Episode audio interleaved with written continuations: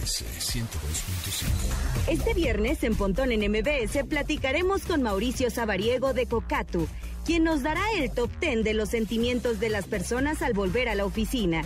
Preparen su mayor repertorio de conocimientos especializados porque hoy toca la fórmula de la morsa para que Manuel López Michelone nos ponga en ridículo con todas sus ñoñadas. Además, Densho advirtió que hoy hablaría de videojuegos en su sección del mismo nombre, pero les invitamos a que se queden a averiguar si cumplirá su palabra o no. en MBS. Una hora de lenguaje analógico trascendido a digital. Gadgets, gadgets, tendencias, tecnología vestible y avances que prueban que vivimos en la era que alguna vez soñamos como el futuro. Pontón en MBS. ¿Qué ole amigos? ¿Qué ole? ¿Cómo están? Viernes 16 de julio, cuando son las 12 con 2 minutos. Viernes, yay, por fin, se pas- está pasando muy rápido. Hoy, hoy no vi el meme de, de, de Julio, de Julio Iglesias, de 16 de julio, no lo vi.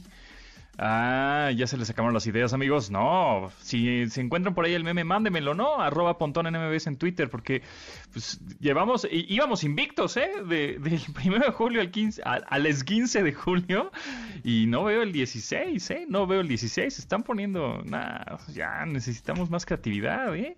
Bueno, síganos también en arroba MBS 102.5, así estamos en todas las redes sociales, eh, arroba pontón en MBS, por supuesto, y quiero que me manden porque mañana, mañana es, es- se festeja, vamos a celebrar el Emoji Day.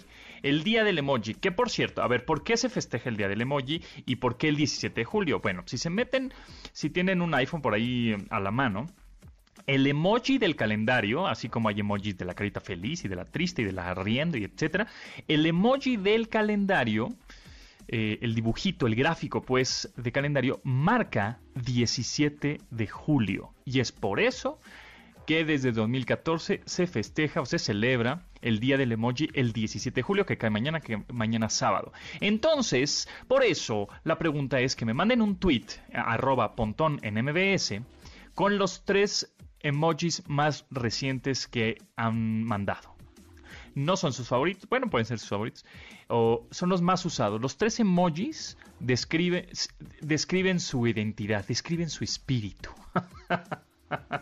Eh, Entonces pongan, ah, pónganme ahí en arroba pontón en MBS los tres emojis, los más recientes tres emojis que han puesto últimamente, ya sea en Twitter, en WhatsApp, etcétera. Ahí pónganmelos, ¿va? Bueno, pues también márquenos al 55 51 66 1025, ese teléfono en cabina. Y pues con eso le damos la bienvenida al update de hoy. Update. Update.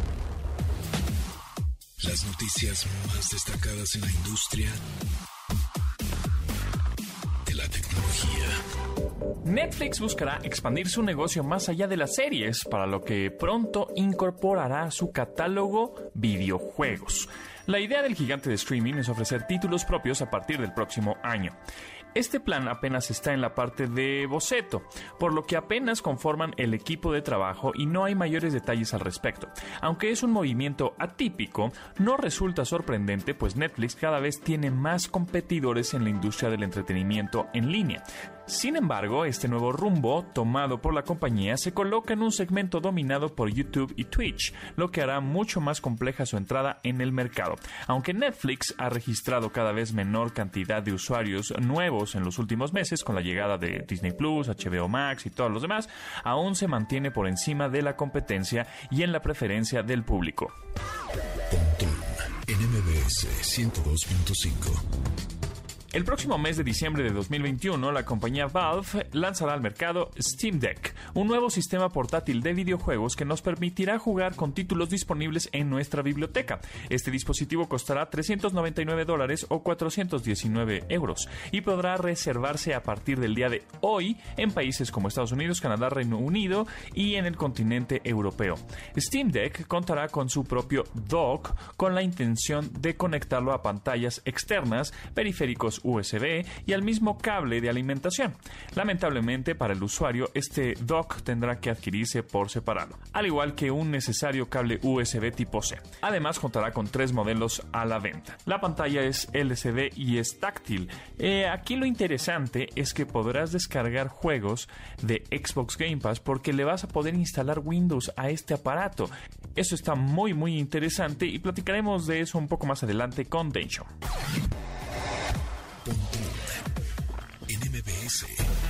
Dencho. Ah, y en lo que podría considerarse como parte de un programa de televisión sobre muertes absurdas, bueno, pues una influencer asiática murió al intentar tomarse una selfie desde un acantilado. Sofía Cheng comenzaba a gozar de las mieles de la popularidad en Instagram por tomarse fotos arriesgadas, en las que también mostraba paisajes hermosos para retratarse desde las alturas. Lamentablemente, parte de su gran idea era captar las imágenes sin usar algún tipo de protección o arnés. Al momento de intentar esta autofotografía desde el parque Hapak Lai en Pineapple Mountain, cayó al vacío y perdió la vida. Más allá de lo lamentable noticia sobre la muerte de esta influencer, les recordamos que hay maneras más interesantes de hacerse de seguidores, sin poner en riesgo sus vidas. Ganar followers no lo es todo, amigos.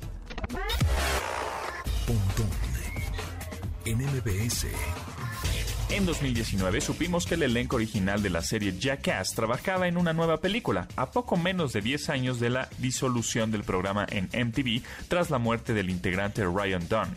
Fue hasta 2020 que surgió nueva información sobre esta cinta, cuando se reveló que las filmaciones habían concluido, e incluso hicieron llegar a Johnny Knoxville y a Steve O al hospital durante el rodaje. No fue hasta hace algunas semanas que anunciaron de forma oficial que la cuarta película del combo de irreverencias de principios de milenio llegará este mismo año, para lo que fue revelado un avance de la misma. Esta se titulará Jackass Forever y contará con la presencia de los ya mencionados personajes, además de Chris Pontius, Dave England, Women, Danger Aaron y Preston Lassie, además de varios nuevos personajes que se integrarán a sus nocivas dinámicas. El estreno de Jackass Forever está contemplado para el 22 de octubre de 2021 y su trailer oficial será revelado el próximo 20 de julio.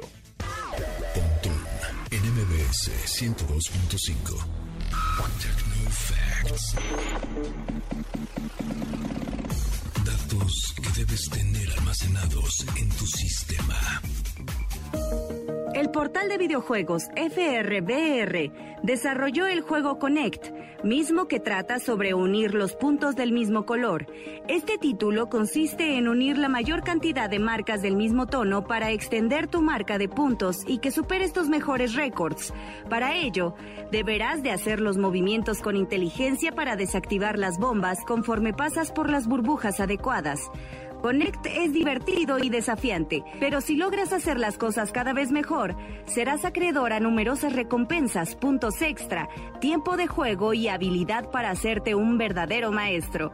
Realmente tu único rival es tu puntuación anterior y el reto constante es superarlo y conforme vayas mejorando, los retos se hacen cada vez más complejos en un título que ofrece gráficos coloridos, sonidos y música originales, horas de sano entretenimiento y mucha diversión al entrenar tu cerebro.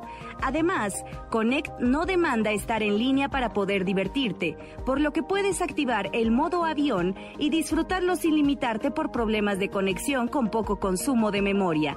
Un juego para niños, para adultos y todo aquel que quiera un poco de diversión sana sin límites.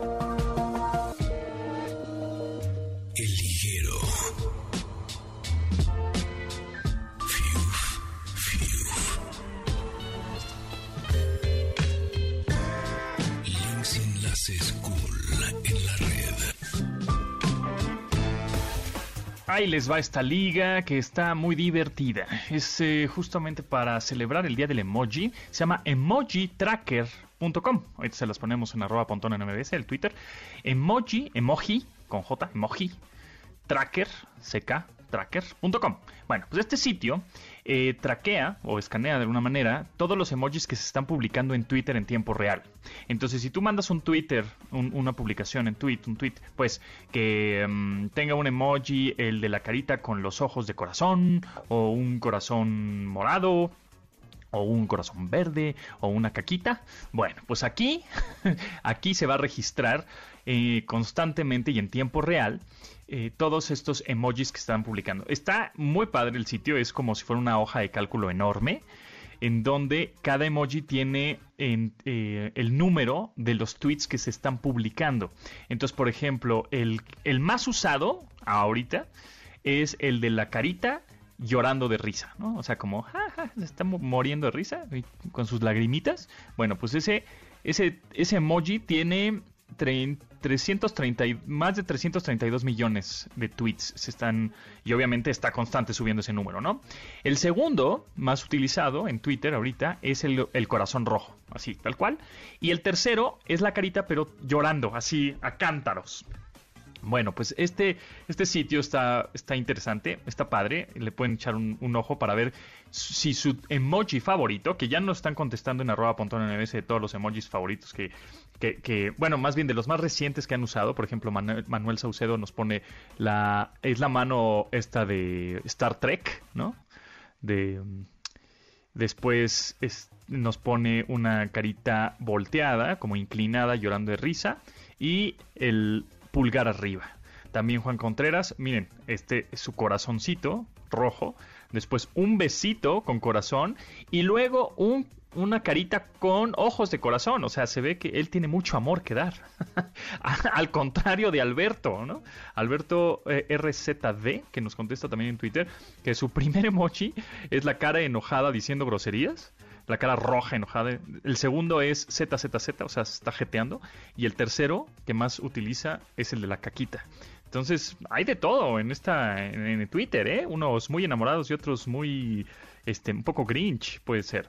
Y también, ah, saludos a Luis Royce, nos pone manita o, o, thumbs up, o pulgar para arriba, la llamita de fuego y el sol, un sol. Miren nada más, son los más recientes que han que ha utilizado eh, pero bueno, pues les digo que emojitracker.com es un sitio muy divertido. Ahí échenle uno clayo porque se la van a pasar bien viendo todos esos numeritos en tiempo real, como cambian de todos los emojis que se están utilizando. Entonces, repito que el más utilizado es la carita con lágrimas de risa. Continuamos. De admirar sus avances Somos relatores de cómo rebasa los alcances de nuestra imaginación. Pontón en MBS.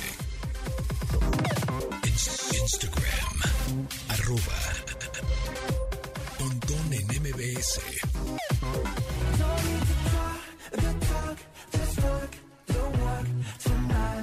Como parte de su sencillo Butter, los astros del K-pop BTS incluyeron también la canción Permission to Dance, una canción rítmica que celebra la vida y la individualidad. Este sencillo fue lanzado el pasado 9 de julio para celebrar el aniversario de su armada, a su army de fanáticos y admiradores, en la que remarcan que no necesitan permiso para bailar y hacer que el corazón lata con la energía positiva y que lleva la música del septeto, o sea, de, porque son siete en BTS, ¿no? Digo por si no sabían.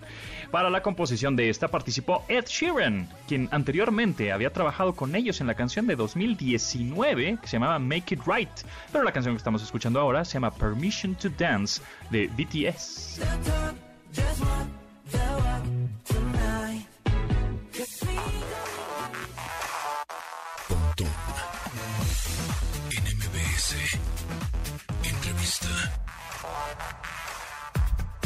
Amigos, gracias por seguir en sintonía en MBC 102.5 y sabemos que poco a poco estamos regresando ya a esta mm, a este ritmo de regresar a las oficinas, algunos, algunos de manera como híbrida, de repente hacen cosas en casa, de repente tienen una oficina o un espacio, este que van uno o dos veces a la semana, ya no cinco veces a la semana como era antes, y así nos vamos a ir poco a poco y adaptando. Y en esta ocasión me da mucho gusto nuevamente eh, darle la bienvenida a Mauricio Sabariego, director y fundador de Cocatu. ¿Cómo estás, Mauricio? Hola, Pontón. Muchas gracias. Gracias por invitarme. Encantado de estar contigo. Bueno, rápidamente explicar qué es Cocato y hizo esta encuesta que está bien interesante, está bien padre.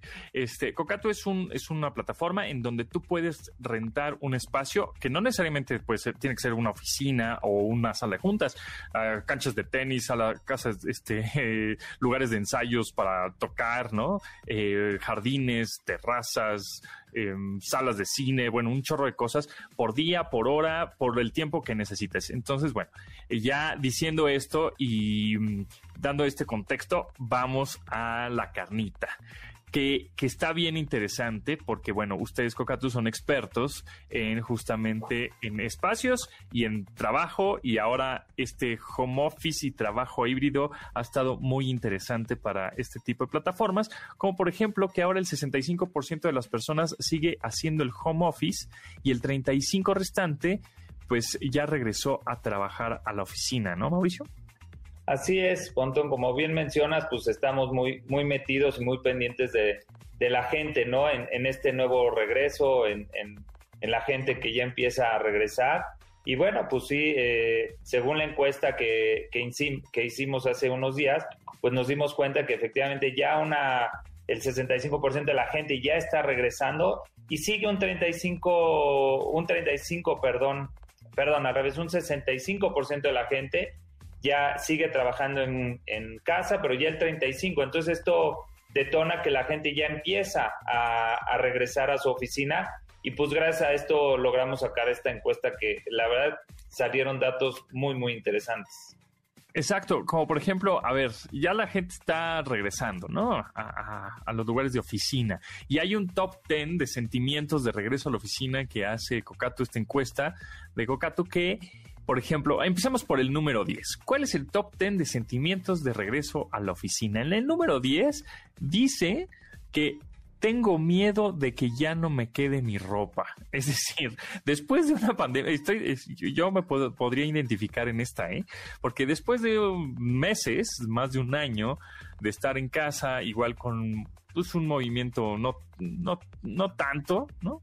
De movimiento físico y pues que el pan, que el antojo, que cuánta cosa, pues yo sí me subí unos 5 kilos. Entonces, el regreso a la oficina es, oh, ¿y ahora qué me voy a poner? Si ando en pants, ¿no? No, y, y, no solo eso, ¿no? Que la gente realmente, pues sí, se acostumbró a trabajar de una manera de vestirse mucho más cómodo y dejó de ponerse hasta zapatos, ¿no? O sea, ¿cuánta gente no está todo el día en casa trabajando y no trae ni zapatos? Entonces, sí, sí entra dentro de estos sentimientos que quisimos extraerle a los mexicanos de que, qué sentimientos tienen ahora que tengan que regresar y efectivamente este nos llama mucho la atención, ¿no? Ese, ese miedo de si les va a quedar o no quedar la ropa de trabajo el top 10 de sentimientos en el número 9 es no más Zoom, es decir, no más videollamadas, por favor, ¿no? Efectivo, ¿no? O sea, la gente yo creo que, que todos, pues de cierta manera al principio fue una, una solución muy buena, pero de pronto el Zoom también es cansado, ¿no? O sea, es, eh, te cansas estar, estar en tanto Zoom todo el día. Sí, me ha tocado que de pronto yo he estado en Zooms y yo me he estado jeteando, o sea, en frente de la cámara te, quedas dormido porque pues no es, no es como ver una película, una serie, ¿no? Que hay acción y sonido y pum, y a cada rato hay un corte y hay algo divertido, ¿no? Te clava la historia. Aquí es una persona que está haciendo una presentación y a los 20 minutos ya te estás jeteando enfrente de la computadora. Pero bueno. Claro, y más, y más porque no hay interacción, ¿no? O sea, como que no es lo mismo que estar en esa reunión presencial. Exacto. En el número 8, mi mascota me va a extrañar pues sí, todo el día hemos, si teníamos mascota o tenemos mascota, pues todo el día estamos con ella, la paseamos, la acariciamos, este, y ahora que vamos a la oficina, pues obviamente sientes que tu mascota te va a extrañar. Así es. Número siete, ya quiero ver a mis compañeros. Ese es otro de los sentimientos interesantes, ¿no? Ese también está padre porque eh, parte de ir a la oficina, pues es estar ahí este, platicando, echando el, cotorreo con tus compañeros de chamba, ¿no? Así es, ¿no? Los seres humanos estamos hechos para convivir con la gente, ¿no? Yo creo que muy pocos les gusta estar de ermitaños así guardados en un lugar. Yo creo que esa interacción que se genera, pues es es muy interesante y es padre, es cosas que a veces hasta te motivan ir a trabajar, ¿no? Decir, ah, pues voy a ver a, los cuates de la, de la chamba, ¿no? Entonces, eh, también es un sentimiento que el, que el mexicano está, está dando ahí, ¿no? Decir, oye, la verdad, ya extraño a mis, a mis compañeros. Sí, a mis amigos, porque también hacíamos que la quiniela o que nos íbamos a comer a algún lado, salíamos, etcétera. En el número 6 del top 10 de sentimientos de regreso a la oficina, podré trabajar nuevamente con mi equipo, que es un poco ahí lo mismo, ¿no? Este, tener a compañeros de chamba y trabajando juntos. Y eso que va un poco también es, eh, pegado al tema de ya poder interactuar en las reuniones y tener ese, esas lluvias de ideas que muchas veces fluyen mucho mejor de manera presencial. Entonces, es parte de lo que la gente extraña, ¿no? Esa interacción en las reuniones de trabajo, no solamente en la parte social, como lo veíamos en el, en el número 7, sino también en la parte de trabajo, como la gente sí extraña ya tener esas reuniones de manera presencial.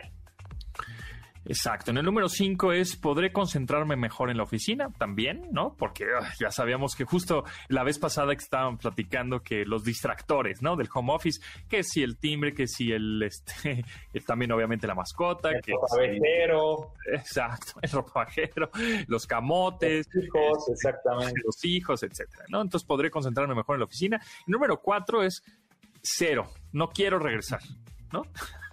Sí, también hay quien dice, yo me encantó este modelo, no quiero regresar a la oficina, siento que soy productivo, siento que soy funcional y no quiero, y también es un sentimiento válido, ¿no? Que la gente ya que eh, quien se acomodó a este modelo, que no le generaron distracciones, que le gusta trabajar así, pues también es válido, ¿no? Es un sentimiento que también se vale, no quieren regresar a la oficina. Exacto. En el número 3, ahora sí, número 3, en el top 3. Ya no podré trabajar bajo mis propios tiempos. Sácatelas, exactamente, ¿no? Cuando regreso a una oficina, pues de pronto, pero eso ya creo que ya va a tener que cambiar, ¿no? Ya lo, ya lo vimos, que un jefe, un, buen líder, creo que es, ¿sabes qué, compadre? Mientras tengas la chamba, a mí no me importa qué hora la, hagas, ¿no? O sea, a veces sí tendrás que venir a la oficina por algo muy, eh, muy específico, pero pues, mientras salga la chamba y el trabajo, si te quieres desvelar o no, ahí está tus tiempos y adelante. Bueno, así es como pienso yo, no lo sé. No, y efectivamente, yo creo que hay para ciertos puestos, ciertas áreas, que el poder trabajar de esta manera funciona más que con otras, ¿no? Entonces, pues realmente cuando es, tienes que entregar algo, pues como bien lo dices, ¿no? No importa cuánto te tardes, en qué momento lo hagas, siempre y cuando me entregues en tiempo y forma. Entonces, eh, pues bueno, lo, la gente va a extrañar a quien deba de regresar a la oficina, que ya no lo pueda hacer en sus tiempos, porque obviamente otra vez entra uno a una rutina de trabajo. Exacto. Y además eso también está interesante porque justo ahorita pensando en Cocatu, ¿no? Que, que no tiene que ser forzosamente un espacio por un mes, ¿no? O un, contrato de un año, sino nada más necesitas dos horas, una terraza o tres horas, una oficina o cuatro horas, una sala de juntas y ya, ¿no? O sea, es como, es lo que necesito ahorita para sacar justo la chamba que, salga y no estoy perdiendo el tiempo o dinero o este un contrato forzoso de un año y realmente la oficina lo utilicé nada más dos meses, ¿no? Entonces eso, eso de manera está padre. Sí, porque tú puede ser que tengas una reunión o algo importante o en algún proyecto que te tengas que concentrar y no necesariamente tienes que ir a la oficina, efectivamente puedes entrar y rentar un espacio por un par de horas que lo vas a necesitar y estabas en tu casa te metes a Cocato, encuentras un lugar muy cerca de tu casa, vas, trabajas dos horas y te regresas. Entonces, pues es funcional. Claro, totalmente. En el número dos es tengo miedo de contagiarme por COVID, ¿no? En el top ten de sentimientos de regreso a la oficina, pues sí, evidentemente, ¿no? Estaba, tenía que estar muy cercano en los, en los primeros números. Y en el número uno, el tráfico va a estar muy pesado. También, definitivamente. El estarte moviendo y trasladando, pues pierdes muchísimo tiempo, ¿no? Sí, más, más en la Ciudad de México, que eh, la realidad es de que, bueno, yo personalmente las cosas que no extrañaba era el tráfico, ¿no? El hecho de que pues, estábamos eh, mucha gente en el tema del trabajo en casa, pues cuando salías no te encontrabas con tráfico, ¿no? Entonces era increíble poderte trasladar y más en la Ciudad de México, una ciudad tan grande y con tanto tráfico, pues era increíble poder vivir de trasladarte muy rápido, ¿no? Era, era muy fácil, medías muy bien tus tiempos, entonces otra vez, pues esta reactivación atrae nuevamente tráfico. Claro, y ya por último, eh, de qué es lo que extrañas también, bueno, pues solo el 12, el 2%, perdón, solo el 2% de las personas extrañan a su jefe o jefa. buen, dato ahí, buen dato. Estaría bueno, ¿no? Que nos contesten en arroba pontón en MBS si realmente extrañan a su jefe, a su jefa, este, o no. Pero bueno, pues ahí está, el tiempo se nos fue volando. Mauricio Sabariego, director y fundador de Cocato, muchas gracias. Estaremos muy pendientes a estas encuestas muy interesantes y muy divertidas que está sacando la empresa. Gracias, Pontón, un gusto estar contigo y saludos a todos.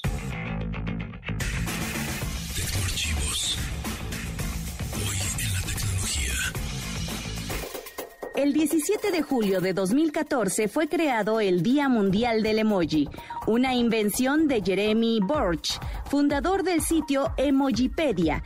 Esta celebración dedicada a compartir con el mundo el significado visual que cada emoji tiene en el ciberespacio. Este día fue elegido específicamente por la forma en que se muestran el emoji del calendario en el iPhone. En este día los usuarios se cuelgan de los hashtags Día Mundial del Emoji o World Emoji Day para subir a sus perfiles los favoritos en su elección, así como comunicarse con estas imágenes durante todo el día. Una celebración bastante especial, pero si no confían en sus habilidades para interpretar todos los emojis en un mensaje, busquen a su millennial de confianza para que no los agarren en curva.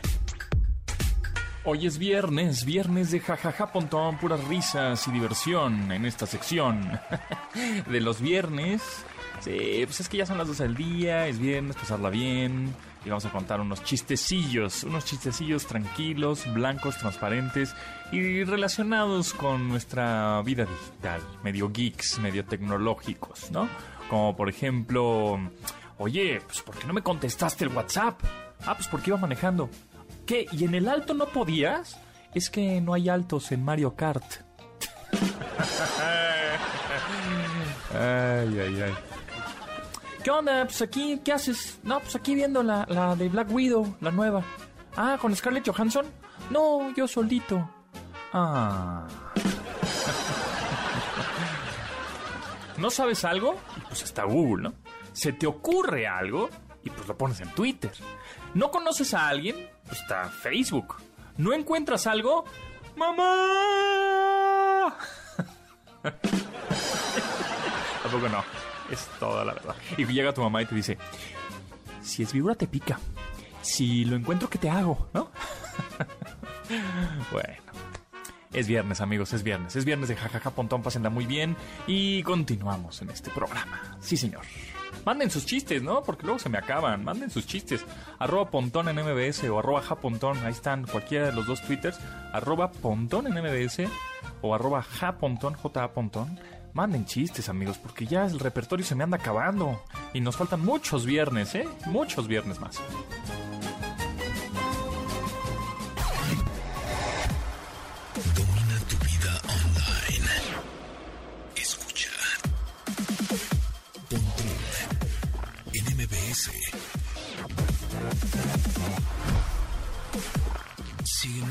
Instagram, Instagram.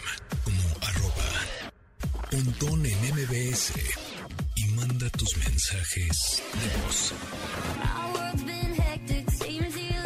Rosé es una de las integrantes de Blackpink, quien lanzará este 2021 su primer material como solista bajo el nombre R o R, cuyo nombre simboliza el inicio de este material en solitario, además de ser la primera letra de su nombre. En el primer sencillo que lanza por su cuenta, On the Ground, esta chica de Nueva Zelanda, pero con padres surcoreanos, cuenta cómo ha trabajado toda su vida, pese a que solo tiene 25 años, y cómo el mantenerse aterrizada y humilde es lo que la mantiene agradecida de poder alcanzar sus sueños. Vaya, vaya que lo ha hecho bien. Pues tan solo en su primer día en YouTube rompió el récord de views para un artista K-pop con 41.6 millones de vistas de reproducciones al romper la marca de Gentleman de Psy, de este también surcoreano, en 2013. La canción se llama Underground de Rosé.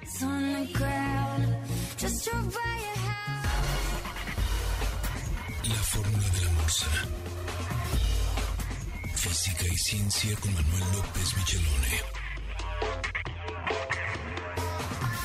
Mors, la morsa, Manuel López Michelones. ¿Cómo va esa, esa gripita que traías? No, ya, ya estoy de salida, ya. ¿Ya, estás listo? ¿Listo para el rock? Sí, ya, ya, listo y sigo siendo humilde como esta cantante que no sé quién es. Por supuesto, no, tú tienes de humildad.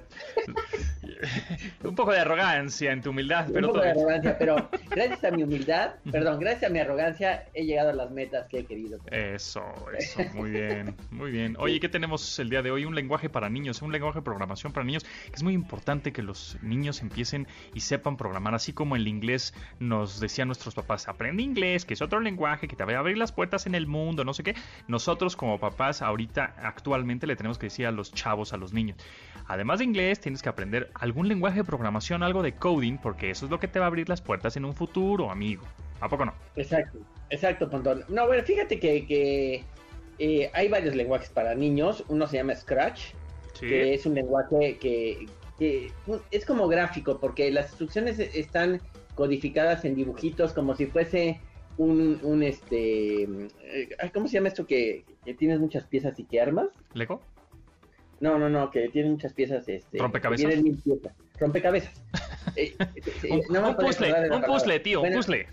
En, en, los rompecabezas pues ya tienes piececitas, ¿no? Bueno, pues hay un lenguaje que se llama Scratch, que lo que pone son, en cada instrucción, es como una pieza de un rompecabezas, y entonces no, no puedes poner cualquier pieza abajo de esa, o sea, no, no encajan. No encajan, ah, claro. Entonces, eso hace que la sintaxis, que es un problema, porque cuando escribes mal una palabra, el, el, lenguaje no lo entiende y te pone un error, es imposible que ocurra porque como no, no entra la pieza, no embona una con otra, entonces no hay forma de que te equivoques, digamos, en la sintaxis. Esa es una idea interesante y es un lenguaje como gráfico, pero hay un lenguaje anterior a ese que se llama Logo.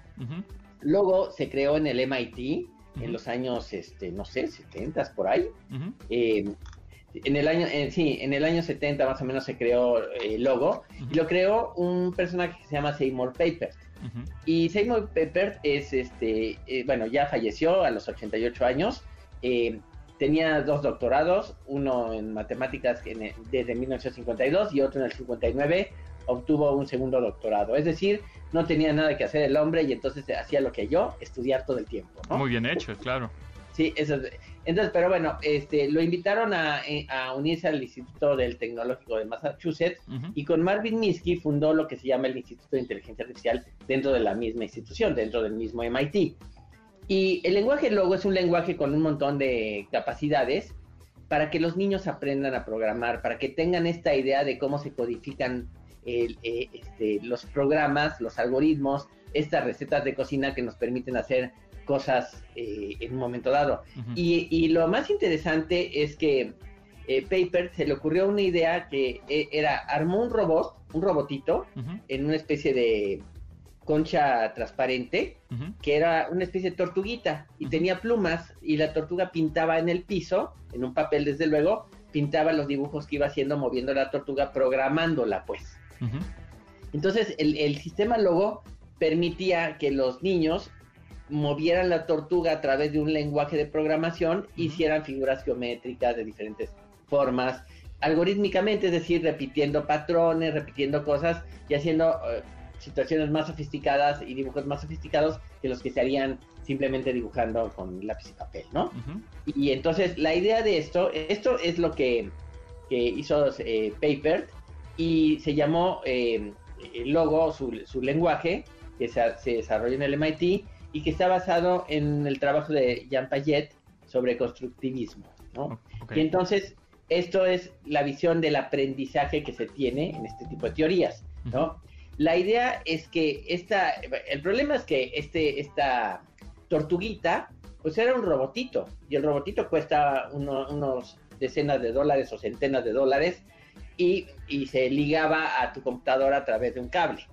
Bueno, pues hoy en día tenemos este tipo de lenguajes, pero que no necesitas una tortuga electrónica física, sino que lo haces todo en la pantalla de la computadora sin necesidad de tener que comprar hardware o comprar todo un aparato para que los niños aprendan a dibujar en, el piso con un papel grande, ¿no? Ahora dibujas con una tortuguita electrónica que se mueve en la pantalla y el lenguaje luego sigue siendo el mismo lenguaje que Paper eh, desarrolló y que lo hizo tan popular en algún momento, ¿no? Muy bien. Pues ahí está. Ah, pero pero este lenguaje este lo podemos que es un softwarecito que podemos instalar en nuestra computadora. Bueno, hay, hay varias versiones de Logo. Eh, y déjame decirte que así como eh, hoy en día las versiones de Logo son este eh, la mayoría son públicas, pues. O sea, puedes conseguirte versiones para, para usarlas en tu, en tu lenguaje de programación.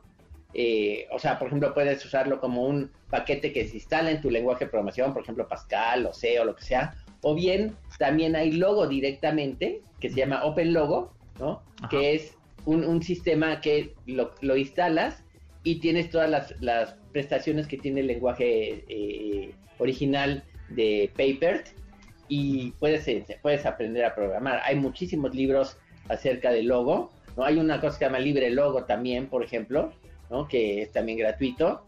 Y, todo eso eh, sirve para que los niños aprendan ¿no? a programar y no hay que gastar, no, no hay que gastar dinero realmente para, para conseguir el lenguaje. Hoy en día en Internet puedes conseguir diferentes versiones de logo por diferentes autores, todos bajo las mismas premisas, y los niños pueden aprender a programar con este tipo de lenguajes y entender los conceptos atrás de la programación, más allá de hacer dibujitos, ¿no? La idea es que entiendas lo que está pasando atrás, ¿no? Exacto. Y ahora, ¿por qué es importante, eh, Pontón, que aprendas un lenguaje de programación desde niño?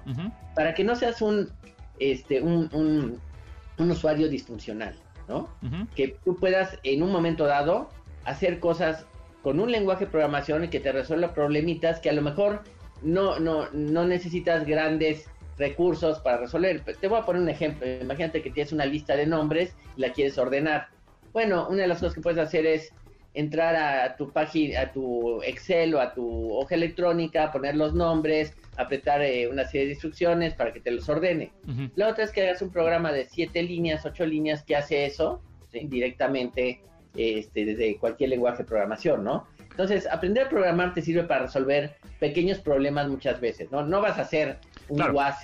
o un Google Maps. No, esos, esos son palabras mayores y es otro tipo de programación. Claro, pero para no estar ahí perdido, pues búsquenlo en Google como Turtle, como tortuga en inglés, Turtle. Logo, Turtle Logo, y ahí está este para que tus, sus niños empiecen a programar de una manera gratuita. Muchas gracias, Morsa. Nos escuchamos próximo viernes. Sí, como no, lo, único que te puedo decir es que Paper murió pero en el 2000, en el 2016, pero en el 2006 lo atropelló una motocicleta y estuvo en coma varios meses, hazme el favor. Bueno, ese es un detalle nada más que quería recordar. Muy bien. bueno, pues gracias, Morsa. Eh, síganlo en arroba Morsa y ahí estamos en comunicación.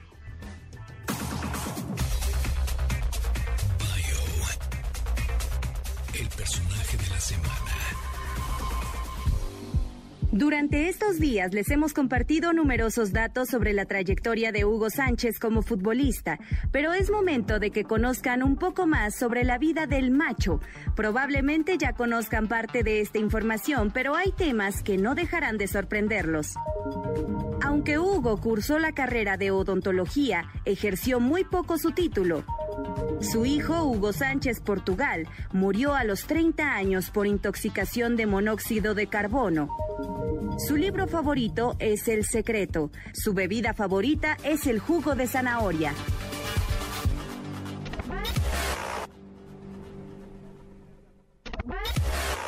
Escuchas Pontón en MBS. Información digital decodificada para tu vida. Videojuegos y diversión.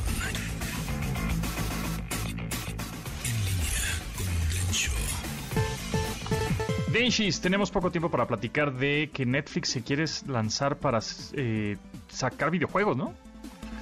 Así es, Netflix anda viendo ya eh, poner un poquito de videojuegos ahí en su plataforma. Obviamente no a gran escala ni nada, pero pues quiere aprovechar que tiene pues más de 200 millones de suscriptores para ofrecerles un poquito de, entretenimiento diferente, porque pues ya, ya la competencia para Netflix se está poniendo ya bien pesada. Correcto, sí. Este, y hemos visto que algunas, ya han hecho algunas series interactivas en donde con el control vas decidiendo, ¿no? Como elige tu propia aventura, una cosa así, ¿no? Este, pero bueno, pues si eso lo, lo, ah, lo pasas a un videojuego un poco sencillo en donde con el puro control de la tele podrías jugar, no sé, este, la viborita o cosas de ese estilo, pues podrían funcionar muy bien. Exactamente. Sí, sí, sí, sí. Y bueno, pues al parecer ellos tienen ya un este, pues, chance de hacer algo con algunas compañías grandes como Electronic Arts. Eh, explorando, pues ahorita está muy fresco. Se supone que para 2022 ya empezarían a, entrarle a los videojuegos. ¿De qué manera? Pues todavía no sabemos, pero es muy posible que, tengamos este servicio tipo Stadia de que tengamos ahí los videojuegos dentro de la plataforma de Netflix y con un clic empezarlos a jugar. Exacto. Sí, y bueno, pues hacia allá va la tendencia, ¿no? De los videojuegos. En las pantallas inteligentes, conectas el control, ya sea Bluetooth o el mismo control de, la tele, te ayuda a jugar. Y bueno, pues ya lo hemos visto también con Xbox Game Pass, ¿no? Que ahora se acaba de lanzar esta, esta nueva consola que va a salir en unos meses, que se llama Steam Deck que es pues una consola portátil al estilo de Nintendo Switch, pero con un sistema operativo que podrías instalarle Windows, ¿no? Así es, sí. Bueno, esta plataforma es sí se parece al Nintendo Switch en su, en su forma. Eh, obviamente es diferente porque es más bien como una PC. Tiene eh, esta plataforma tiene unos chips ahí, pues, el CPU y el GPU, la tarjeta de memoria y todo eso, de gráfica. Eh, son similares a las de PlayStation 5 y Xbox One, digo Xbox Series X, Series S. Eh, la tecnología por dentro del Nintendo Switch pues ya es una tecnología de 2012, ¿no? Entonces no, eh, este, a nivel de poder no se comparan y no tienen como que hay mucho que ver. Más bien esta es como pues vendrías a competir un poquito más con las consolas, pero tampoco es competencia. Ya antes habían, ya habíamos tenido otras plataformas que trataron de hacer lo mismo como Nvidia con su Nvidia Shield, que también era una, una cosa portátil con un procesador muy similar al de una laptop, eh, que tiene el suficiente poder para, para jugar. Y esta consolita pues se va a poder conectar a, un televisor para poder ver el juego en grande o jugarlo de manera portátil. Tiene el acceso a todo el catálogo de Steam, esta tienda de juegos de Valve, que es la misma que está comercializando esta plataforma nueva. Em, entonces yo creo que la interfaz y, el acceso a los juegos va a ser muy fluida, muy natural, muy bonita. Eh, pero pues se queda yo creo que a la mitad porque tampoco es tan poderosa como, como una PC de escritorio o una laptop para videojugar. Entonces, como que se queda ahí como, sí está padre, pero no tan padre para los, los que... Eh, pues los que se clavan mucho en, la imagen 4K y, los teraflops y todo ¿Le, eso. ¿Le auguras éxito a esta consola portátil? Pues mira, a mí me encantaría que tuviera éxito porque con su éxito hay más trabajos para todos, para todos en general, ¿no? Pero la historia nos ha enseñado que, que no, que no, no va a tener éxito.